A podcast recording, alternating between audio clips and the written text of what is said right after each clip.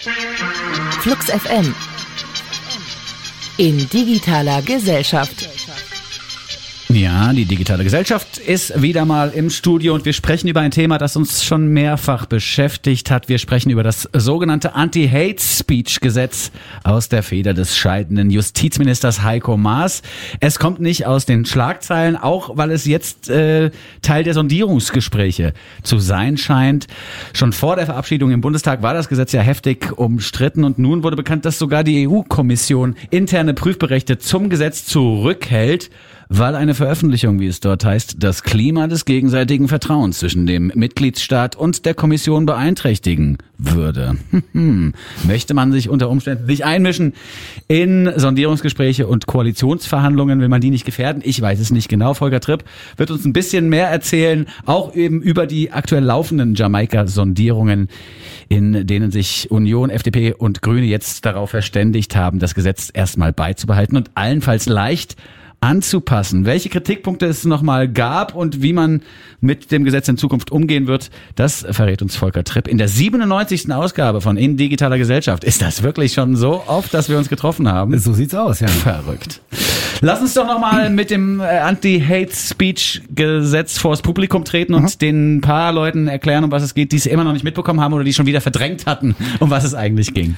Ja, es geht äh, darum, dass soziale Netzwerke wie zum Beispiel Facebook, Twitter, YouTube ähm, dazu gezwungen werden sollen, ähm, bestimmte strafbare Inhalte möglichst schnell zu löschen. Die Frist, die dafür vorgesehen ist, sind 24 Stunden innerhalb äh, oder nach Eingang einer Beschwerde. Mhm. In der Zeit muss also das Netzwerk sich äh, diese Beschwerde angucken und sie müssen zu einer juristischen Bewertung kommen und dann eben auch, wenn sie dazu kommen, dass es sich um strafbaren Inhalt handelt, diesen Inhalt löschen. Das ist so im Kern eigentlich das, was dieses Gesetz äh, aussagt. Und das klingt ja für den Laien, der eben nicht noch ein Stückchen weiter denkt über diese eben gegebene Information hinaus, klingt das ja erstmal gar nicht schlecht, wenn da jemand was Schlimmes schreibt, dann soll das doch auch gelöscht werden. Und die Facebook Social Media Plattform, die ist doch auch mitverantwortlich, dass es existiert, dann sollen die das doch auch schön löschen. Es gibt durchaus Kritikpunkte an eben genau mhm.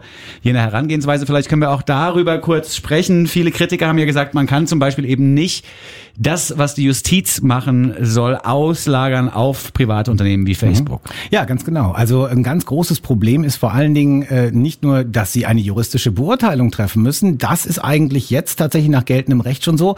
Die Besonderheit ist, sie sollen das innerhalb von 24 Stunden machen. Also im Grunde in dieser Zeit muss man äh, die juristische Erkenntnis haben, es handelt sich um strafbaren Inhalt oder nicht. Mhm. Und sehr gut deutlich, dass das eigentlich nicht geht, wird, wenn man sich mal das Böhmermann-Gedicht über Erdogan anschaut. Da haben Juristen sich wochenlang darüber gestritten, ob das jetzt Kunst ist und damit eben nicht strafbar oder ob es eben eine strafbare Beleidigung ist. Ne, und jetzt auf einmal soll es also sein, dass sich eine Erkenntnis, ist es strafbar oder nicht, innerhalb von 24 Stunden quasi durch Zauberhand einstellt und dann ähm, soll eben gelöscht werden oder wenn es eben rechtmäßig ist, dann eben nicht. Ja. Ne?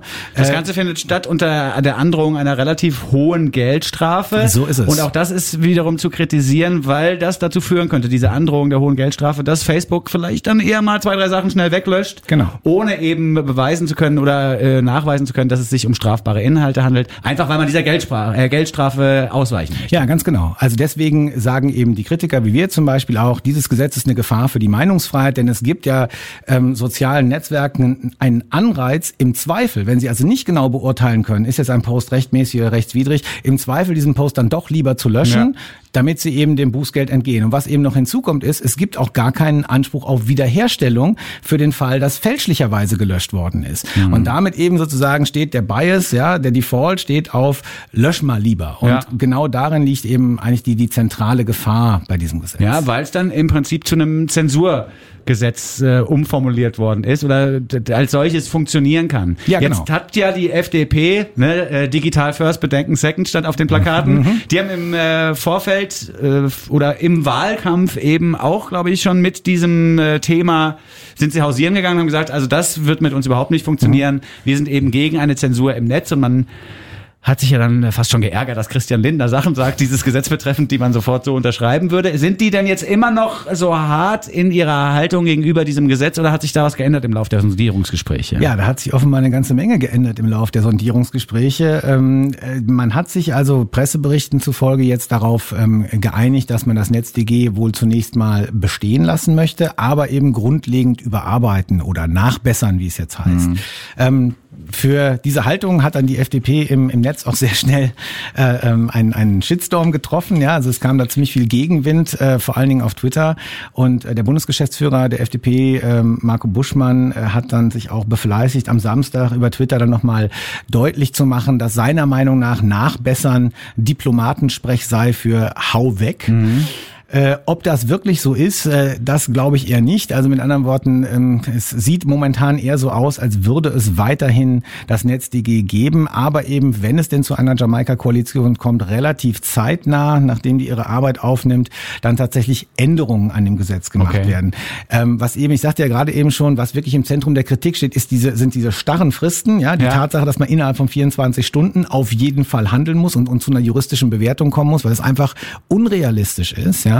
Ähm, und eben auch äh, die Bußgelder beispielsweise. Das Einzige, was eigentlich nicht wirklich streitig ist an dem Gesetz, ähm, ist die Tatsache, dass die äh, sozialen Netzwerke innerhalb von Deutschland einen Verantwortlichen benennen müssen, ähm, an denen dann eben zum Beispiel Behördenkommunikation ja. gerichtet werden kann oder äh, den Gerichte dann auch laden können und so weiter. Das scheint eigentlich mehr oder minder unstreitig zu sein, aber eigentlich viele andere Punkte in dem Gesetz sind, tja, also stehen zur Disposition beziehungsweise könnten sich ändern. Mhm. Aber es sieht momentan wohl doch eher danach aus, dass dieses Gesetz als solches bestehen bleibt. Es ist ja auch ganz interessant vom Zeitplan her, weil ich glaube, das Gesetz gilt also seit dem 1. Oktober. Es mhm. gibt aber eine Übergangsfrist bis in den Januar 2018 genau. hinein. Spätestens dann müssten also dann auch soziale Medien beziehungsweise soziale Plattformen äh, beginnen mit, mit, mit Löschungen unter Umständen. Mhm.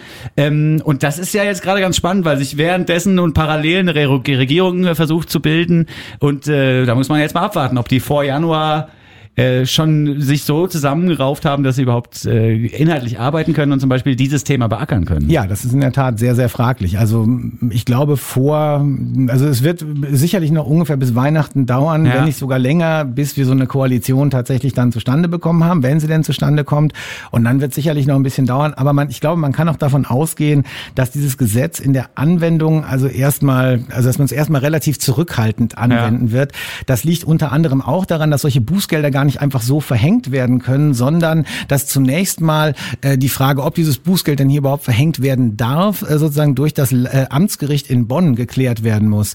Und äh, auch das, diese Klärung könnte auch wieder eine gewisse Zeit ja. jeweils in Anspruch nehmen. Und wenn jetzt mehrere Bußgelder gleich hintereinander verhängt werden sollen, auch dann könnte es sein, dass das Amtsgericht vielleicht überfordert ist äh, mit mhm. diesen ganzen Anfragen. Also wie dieses NetzDG tatsächlich vollzogen wird und ob es denn irgendwann wirklich mal zum Einsatz kommt, das ist momentan in der Tat noch ziemlich fraglich. Wir haben schon ein bisschen gesprochen über das Anti-Hate-Speech-Gesetz, das wohl auch Teil der Sondierungsgespräche ist. Die radikale Position der FDP gegen dieses Gesetz scheint ein bisschen aufgeweicht worden zu sein innerhalb dieser Gespräche.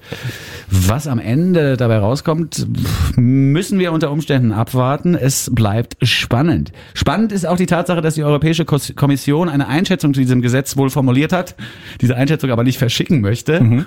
Das ist verdächtig, denn das äh, scheint ein bisschen so, als sei das Gesetz eben mit europäischem Recht gar nicht vereinbar und man hält aber diese Info zurück, damit die Leute erstmal sondieren können und eine Koalition bilden und so. Ist das äh, ein berechtigter Verdacht aus deiner Sicht? Das ist nicht nur ein Verdacht, ich denke, das ist eine Tatsache.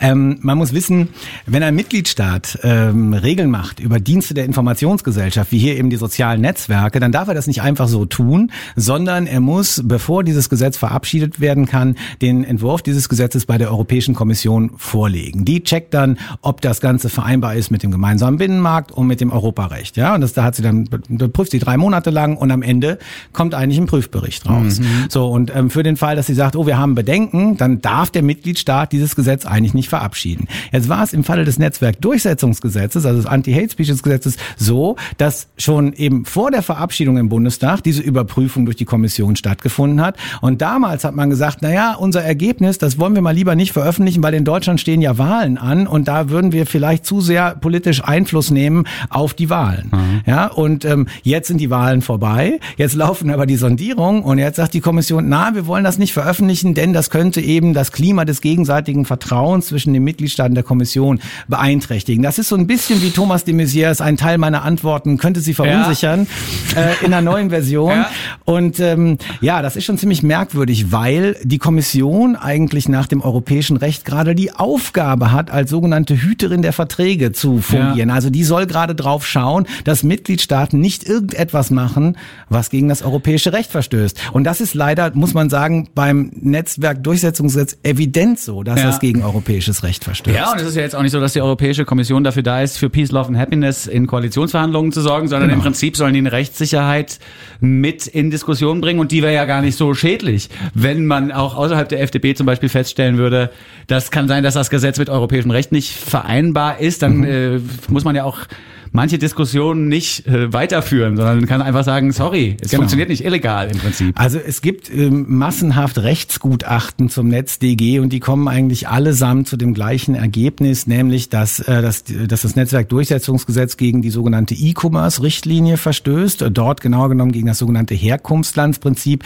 Einzelheiten spare ich mir jetzt mal, aber jedenfalls ist eben eigentlich liegt es auf der Hand, es ist eigentlich klar, dass dieses Gesetz so nicht geht. Und wenn das jemals vom EuGH landet, vom Europäischen Gerichtshof landet, dann ist es ziemlich sicher, dass das Ding auch aufgehoben wird. Und was ich wirklich besonders schädlich eigentlich an diesem Vorgehen der Kommission finde, ist, dass man sich mal vor Augen halten muss, dass ja, sagen wir mal, der, der Grund, warum die Politik überhaupt dazu gekommen ist, so ein Gesetz zu machen, das Aufkommen von Hate Speech, Fake News und so weiter in sozialen Netzwerken ist. Ne? Also gerade so diese, und äh, man weiß auch mittlerweile, genau diese Beiträge kommen vor allen Dingen so aus der rechten Ecke, aus dem AfD-Umfeld und so weiter. Also gerade Rechtspopulisten, Menschen, die so ein rechtspopulistisches Weltbild haben, die fallen halt auf so Zeug rein und teilen das mhm. weiter. So, und was denen allen gemein ist, ist ein ganz, ganz tiefes Misstrauen gegenüber Institutionen. Ja, die lehnen im Grunde Institutionen ab, die haben so ein die da oben denken und so weiter. Und wenn jetzt eben die Kommission hingeht und entgegen ihres eigentlichen Auftrags, ja, eben nicht klipp und klar sagt, was Sache ja. ist, ne, muss man sagen, dass Wasser in die Mühlen, quasi. Ja, Wasser auf deren Mühlen, das, das, das schmälert einfach das Vertrauen in den Rechtsstaat und in rechtsstaatliche Institutionen. Und das finde ich eben in diesem Zusammenhang besonders unglücklich, ja. Und deswegen fände ich, täte die Kommission eigentlich gut daran, wenn sie hier nicht so staatspolitisch agieren würde, sondern eben tatsächlich das machen würde, was sie eigentlich tun soll. Ja, ja, gibt es denn aus eurer Sicht eine Art von Anti-Hate-Speech-Gesetzgebung, die funktionieren könnte und die nicht sofort kassiert wird vom Europäischen Gerichtshof zum Beispiel? Naja, also ähm, das ist relativ schwierig. Man müsste das wahrscheinlich auf europäischer Ebene machen, wenn das wirklich funktionieren sollte. Das Problem ist nämlich, dass nicht nur ein Mitgliedstaat solche Regeln formulieren kann und die gibt es dann in anderen Mitgliedstaaten nicht. Ne? Aber trotzdem müssen dann ähm, Unternehmen, die aus einem anderen Mitgliedstaat kommen, wenn sie in Deutschland ihre Dienste anbieten wollen, sich diesen Regeln unterwerfen dürfen. Ja, das ist also das ist der Verstoß gegen die sogenannte Herkunftslandsprinzip. Mhm. Ja, also der im Grunde ein Dienst äh, aus dem europäischen Ausland darf in Deutschland nur den Regeln unterworfen werden, denen er auch in seinem Heimatstaat äh, unterworfen ist. So und das heißt, deswegen müsste man irgendwie eigentlich eine gesamteuropäische Lösung finden. Das zentrale, der zentrale Gesichtspunkt, ja, ist aus meiner Sicht aber, dass es absolut nicht ausreichend ist, einfach nur soziale Netzwerke dazu ver äh, zu verpflichten, dass sie ähm, illegale Posts einfach löschen sollen, sondern wenn es sich dabei zum Beispiel um Volksverhetzung oder sowas handelt, dann muss das Ganze auch zur Anzeige bei der Staatsanwaltschaft und bei der Polizei gebracht werden. Und vor allen Dingen muss da eine Sanktion folgen. Denn was wird ansonsten denn aus Sicht von jemandem, der da, was weiß ich, volksverhetzend oder so schreibt auf Facebook? Oh, ich bin schuld daran, dass Facebook eine Strafe zahlen musste. Ich glaube, ich höre auf mit meinem rechten ja, Facebook muss dann ja gar keine Strafe. Dann nehmen wir an, Facebook löscht also so einen ja. Post, ja, und der kriegt dann angezeigt, so, Sie haben hier äh, was Illegales getan, deswegen ja. haben wir Ihren Post gelöscht. Der wird sich mit, mit großer Wahrscheinlichkeit eigentlich in seinem Weltbild bestätigt sehen und sagen, oho, wir sind dem System gefährlich ja. und so weiter. Das nährt so ein bisschen dieses Narrativ äh, von, sie wollen unsere Meinung unterdrücken ja. und so weiter. Und das ist ja auch das, was jetzt schon passiert. Wenn irgendwelche Posts gelöscht werden, machen die einen Screenshot davon und dann wird da eben in sozialen Netzwerken dieser Screenshot rumgeschickt und gezeigt, ah, hier, sie wollen unsere Meinung unterdrücken. Und das mit anderen Worten, das ist kontraproduktiv. Und nur dann, wenn tatsächlich eine Sanktion folgt, dann ja. werden diese Leute sich das vielleicht in Zukunft auch mal anders überlegen. Und das kann man Facebook nun wirklich nicht überlassen, dass sie noch einen Knast bauen und die Leute wegstecken. Weißt ja, genau. Meine, da muss dann wirklich die Justiz wieder ran. Äh, vielen Dank für dieses Update-Gespräch. Gerne. Unter digitalegesellschaft.de kann man sich auch noch weiter informieren. Mhm. Wir müssen auch äh, unter diesem Gesichtspunkt die Sondierungsgespräche weiterhin kritisch im Auge behalten, denn äh, es ist ein Knackpunkt, an dem die ganze Geschichte, an dem die Koalitionsidee auch zerbrechen könnte. Also das NetzDG glaube ich nicht. Das ist vielleicht eher so bei der Vorratsdatenspeicherung. Ja. Da ist momentan äh, wohl noch äh, deutlich mehr Konfliktpotenzial äh, vorhanden nach allem, was man so hört. Ja, Ja. ist aber auf jeden Fall ein Thema, das uns auch weiterhin interessieren wird und wir werden dann äh, spätestens im Januar nochmal drüber sprechen müssen, ob sich das Ganze durchgesetzt hat oder ob der Europäische Gerichtshof das schon einkassiert hat. Wir werden es rausfinden. Vielen Dank bis hierhin erstmal Volker Tripp von der Digitalen Gesellschaft unter digitalegesellschaft.de könnt ihr noch mehr Informationen bekommen und wer das Gespräch jetzt am Schluss erst eingeschaltet hat, der kann es nochmal nachhören auf fluxfm.de oder nachgucken auf YouTube. Vielen Dank Volker, schöne Grüße an die anderen digitalen Gesellschafter. Marek. Und bis zum nächsten Mal. Ciao. Tschüsschen.